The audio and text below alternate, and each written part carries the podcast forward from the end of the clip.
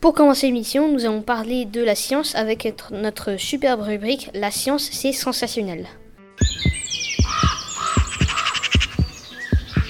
La science, c'est sensationnel.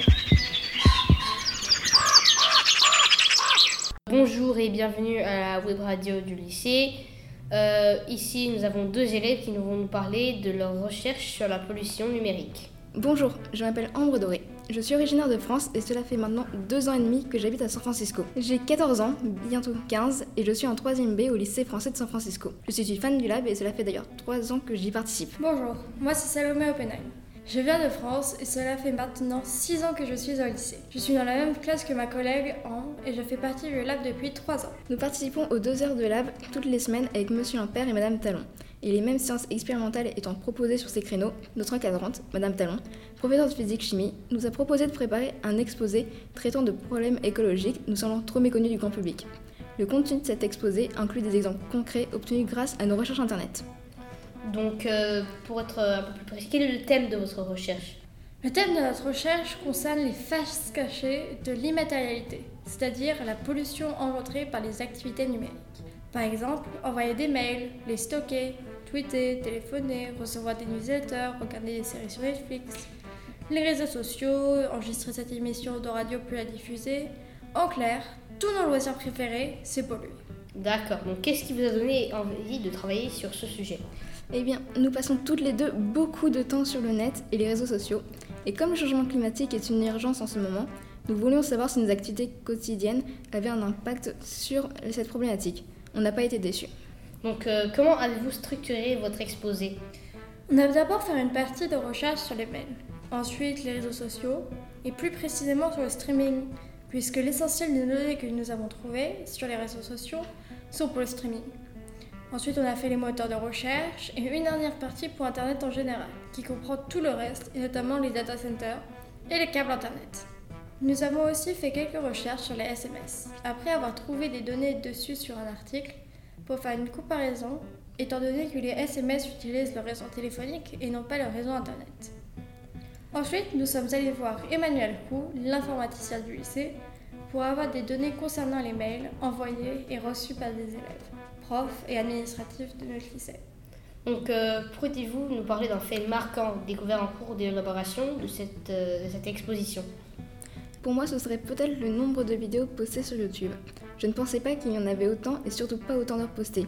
Ou sinon les mails. Je n'imaginais pas non plus qu'il y en avait autant envoyés et que l'ensemble pollue autant que 1000 allers-retours en avion Paris-New York. La différence entre la 4G et le Wi-Fi m'a également marqué, la 4G étant 23 fois plus énergivore que le Wi-Fi.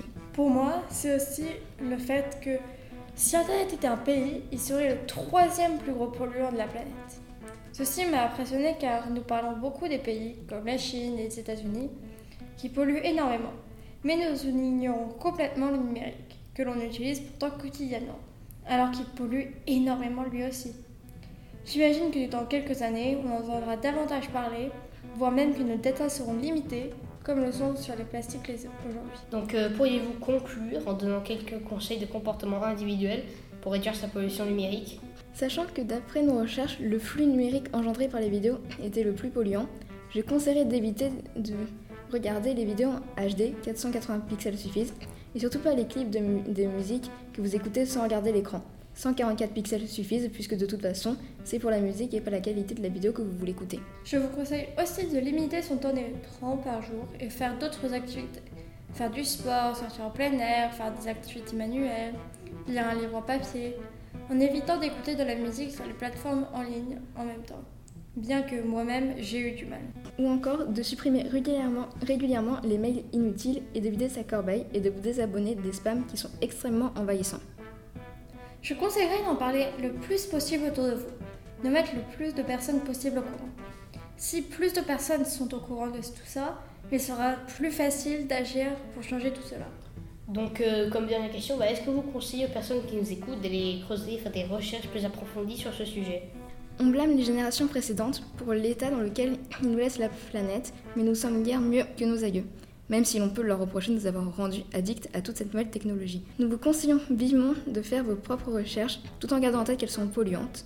Les données sur votre consommation individuelle sont parfois difficilement accessibles, mais renseignez-vous pour limiter la casse. Et peut-être que vous découvrirez une nouvelle passion et deviendrez un véritable as de l'écologie numérique. Merci à la radio du lycée pour nous avoir donné l'opportunité de nous exprimer aujourd'hui. Et merci à vous, Salomé d'avoir participé à cette interview. Au revoir. Au revoir. Voici un interlude musical par Cola. C'est Is There Anybody Out There by Pink Floyd.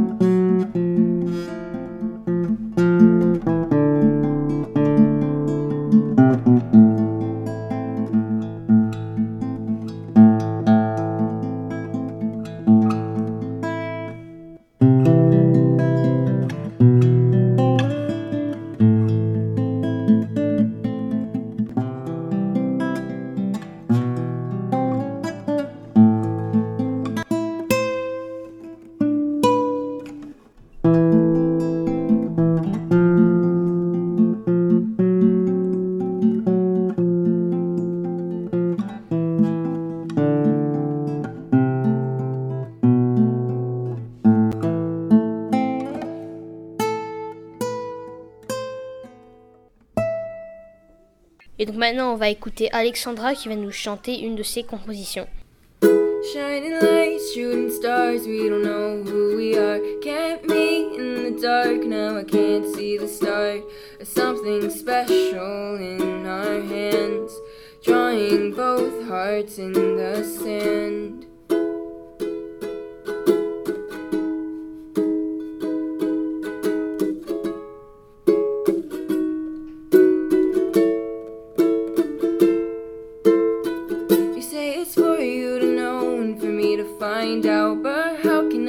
Without words in my mouth? The way you glow out in the sun, my throat dries up, so do my lungs.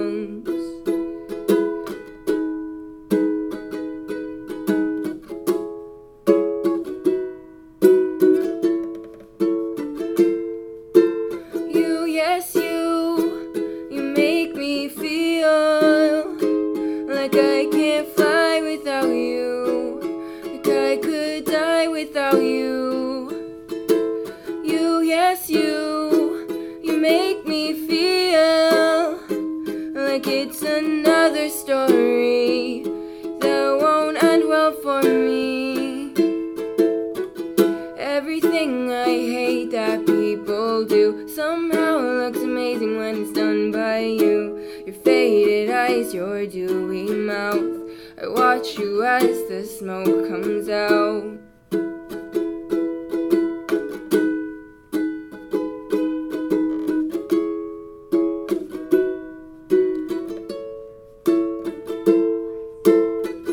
Shaking your head, trying to get the hair out of your eyes. I try to watch you coolly, but I bet you see I'm hypnotized. You run your hand up through your hair, and I can't help myself but stare.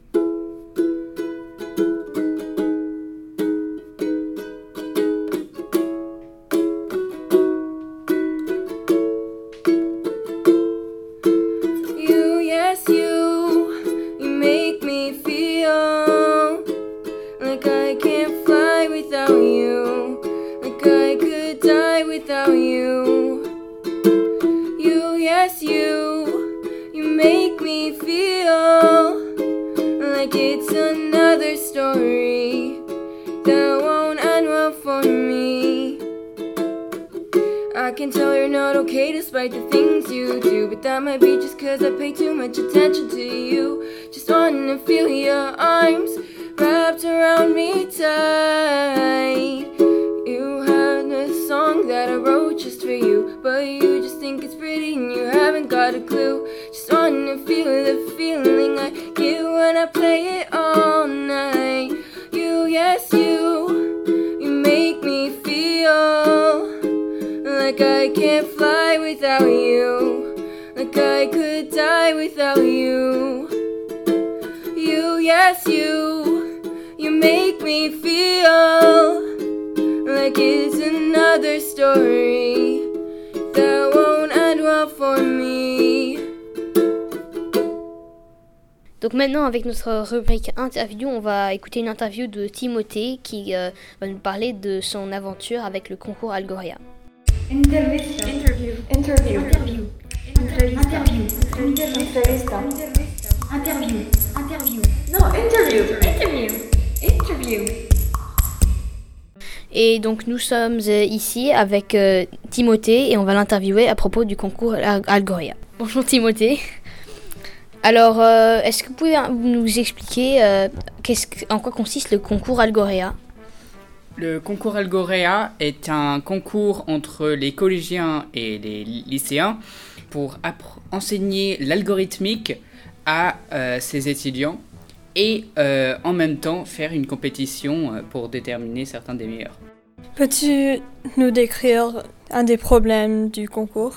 La difficulté à atteindre les, les finales ou la demi-finale au concours Algorea, à fur et à mesure que l'on monte euh, en niveau, devient de plus en plus dur et donc aucun terminal n'y est. Donc euh, Timothée, donc toi tu es allé euh, jusqu'à la finale à Paris et tu as euh, donc gagné à la 11e place. Alors comment tu, sens, tu te- sentais après avoir gagné 11e C'était plutôt formidable. je ne m'attendais pas du tout à arriver à la finale parce que ça devient très compétitif à la fin. Il y a des gens qui partagent les mêmes passions que toi, donc eux aussi, ils, ont- ils se sont entraînés pendant des heures et des heures pour atteindre le niveau auquel ils sont.